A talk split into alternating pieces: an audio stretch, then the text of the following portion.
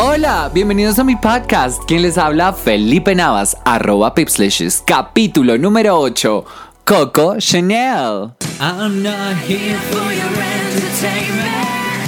You don't really wanna mess with me tonight. Just stop and take a second. I was fine before you walked into my life. Cause you know it's over before it began. Keep your drink, just give me the money.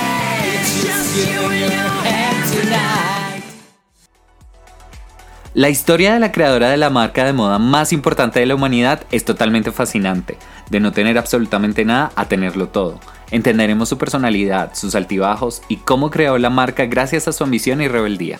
Su nombre real era Gabrielle Bernard Chanel. Nació el 19 de agosto de 1883 en Samour, de signo Leo, en una familia extremadamente pobre. Su padre trabajaba en los mercados callejeros de su ciudad natal. Tenía cuatro hermanos y creció en un ambiente donde la mujer solamente se dedicaba al hogar, así que tenía muy pocos derechos, pero ella sabía que no quería eso para su vida. En el invierno de 1895 la mamá de Gabriel murió de manera repentina y su padre tomó la peor decisión para no hacerse cargo de ellos. A los hijos los dejó trabajando en una granja y a sus hijas las llevó al orfanato más cercano. Este era dirigido por monjas ortodoxas, estrictas y radicales. En las vacaciones de verano le era permitido ir a visitar a sus tías Audrey y Louise, quienes le enseñaron a coser y a diseñar ropa. Gabriel, al cumplir la mayoría de edad, tiene que tomar una importante decisión entre convertirse en monja o irse del orfanato, y ella sin pensarlo huye de ese lugar para ser libre.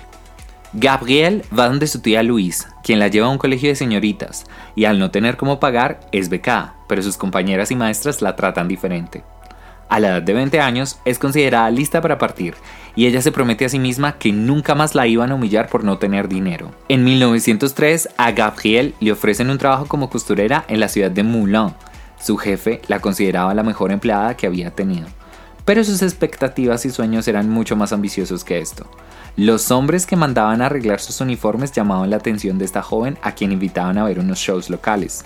Aquí Gabriel encontró otra de sus pasiones, hacer parte del espectáculo, y poco a poco se fue involucrando el grupo de bailarinas de Cancan, y es allí donde la empiezan a llamar La Petite Coco. Aquí es donde es creado su nombre artístico, Coco Chanel. Etienne Bolzan era un multimillonario quien frecuentaba el show y quedó hipnotizado por Coco.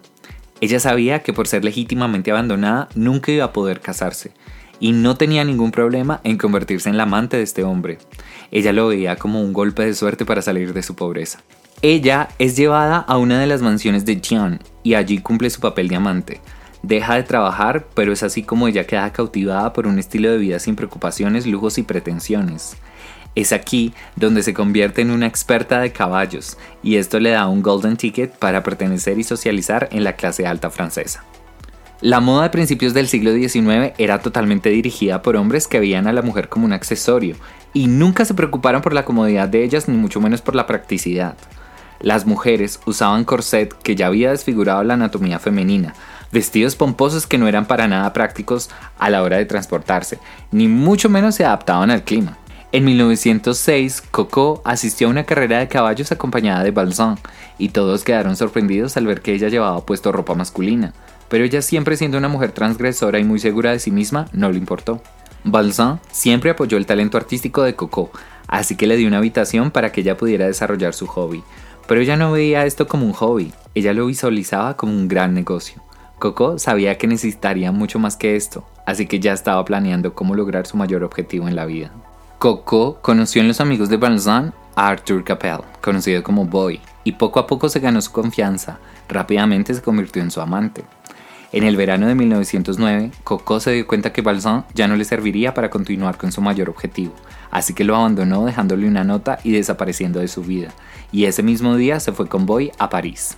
Coco quedó impactada de la diferencia de vivir en una ciudad pequeña a estar en la Gran París. No le fue difícil adaptarse a esta vida de Belle Époque y ya se sentía muy segura de encajar rápidamente al círculo social de las personas más ricas de París. Un año y medio más tarde, Balzan reapareció en su vida y con la ayuda de Boy financiaron el primer negocio de Coco en París, una tienda de sombreros. Los sombreros llamaron la atención del público femenino parisino al ser totalmente diferentes a los que se solía usar en la época. Eran modernos, cómodos y prácticos. El negocio fue un éxito total, pero para Coco esto apenas era el comienzo. En 1913, Coco asistió a un evento en las playas de Normandía, donde se reunían varias personas de la realeza europea, y ella vio aquí una gran oportunidad para expandir su negocio. Esta vez no solo de sombreros, sino su primera boutique, es así como contó con la ayuda de Boy para empezar este nuevo proyecto. Y es creada la primera colección de moda femenina donde no era protagonista el corset, volantes ni adornos. Era una colección simple, cómoda y elegante. En palabras propias de Chanel, yo quería darle a la mujer la posibilidad de comer y reírse sin que llegasen a desmayarse. Pero en 1914 se desata la Primera Guerra Mundial y no había prioridad para la alta costura. Los hombres se fueron a la guerra y las mujeres desempeñaron sus labores en la sociedad pero el vestuario habitual de ellas era cero práctico y muy peligroso para el trabajo. Aquí es donde Coco ve una oportunidad. Al no poder conseguir telas exclusivas y pesadas que solían usar las mujeres, decidió usar jersey. Este era usado para crear ropa interior masculina y diseñó una pequeña colección de jersey para mujeres y fue un éxito rotundo. El romance entre Coco y Boy crecía y se consolidaba. Viajaban juntos constantemente a Biarritz, una ciudad costera que limitaba con España y aquí era donde vacacionaban los franceses más adinerados para olvidarse de la guerra. Y es allí donde Coco decide crear una boutique llamada The House of Chanel. Y es así que Coco se siente por primera vez totalmente libre financieramente. Ya casi para el final de la guerra, en 1918, Boy traiciona a Coco con la noticia de que se va a casar con una mujer aristócrata inglesa, y Coco queda destruida. Ella admite que Boy es el único hombre que amó en su vida, en diciembre de 1919, las cosas empeoraron para Coco al enterarse de que Boy ha muerto en un accidente automovilístico. Coco estaba cada vez más fuerte y decidida a seguir con su sueño, así que trasladó su tienda parisina a una calle mucho más exclusiva, y la estrategia le funcionó. Es así como Coco vive los mejores años de su carrera artística, rodeada de personas ricas, influyentes y famosas, siendo adorada por su arte y admirada por su excelente y arduo trabajo. En 1920, debido a su éxito, Coco decide alquilar una lujosa suite en el Hotel Ritz, y es ahí donde se ven desfilar la cantidad de amantes que tuvo, como Igor Stramsky, Dmitry Pavlovich, pero uno de sus amoríos más polémicos fue con el duque de Westminster, Hugh Grafsvenor, quien quedó maravillado de la independencia de Coco y su transgresora manera de ver el mundo. En 1925, Chanel ya mandaba la parada en toda Francia con sus diseños y crea el perfume más exitoso de la historia de la humanidad, Chanel número 5, porque era su número de la suerte. Paulatinamente, el Little Black Dress de Chanel se estaba internacionalizando y fue la primera diseñadora en crear pantalones para mujeres. Coco era un ejemplo de cómo las mujeres se estaban emancipando en esa época. Durante su prolongado tiempo de ocio en su juventud, solía tomar largos ratos de sol y de esta manera convirtió no solo a los bronceados en aceptables, sino también en un símbolo que denotaba una vida de privilegio y esparcimiento. Históricamente la exposición al sol había estado relacionada con los trabajadores desafortunados y condenados a una jornada de trabajo incesante, a la intemperie, mientras que la piel sumamente blanca y pálida era una muestra segura de la aristocracia. A mediados de la década de 1920, por influencia de Chanel, las mujeres eran vistas en la playa sin sombreros. Además, fue una de las promotoras del uso del cabello corto como un signo de liberación femenina y un nuevo estilo de vida. En 1939 llega la Segunda Guerra Mundial. Francia no fue atacada inmediatamente por los alemanes, así que sus tiendas seguían funcionando, pero un año después todo esto cambiaría. Tuvo que despedir a todos sus empleados y cerró todas sus boutiques, excepto una perfumería que vendía su clásico perfume. París fue destrozada por los alemanes y en pocos días se rinde ante ellos. Coco huye de París sin saber qué hacer. Duró resguardada de la guerra y regresa nuevamente a su habitación exclusiva en el Ritz con un plan establecido. Su perfumería le vende el Chanel número 5 a las esposas de los nazis y se mantenía estable en medio de la destrozada París. Coco luchaba muchísimo por el pasar de los años en su rostro, se sentía muy mal por verse arrugada y mayor, pero esto no la detuvo para seguir teniendo amoríos, y esta vez con un oficial alemán llamado Hans von Dinklage. Este hombre había ingeniado un plan para usar a Coco como mediadora para que los alemanes terminaran la guerra con la cabeza en alto.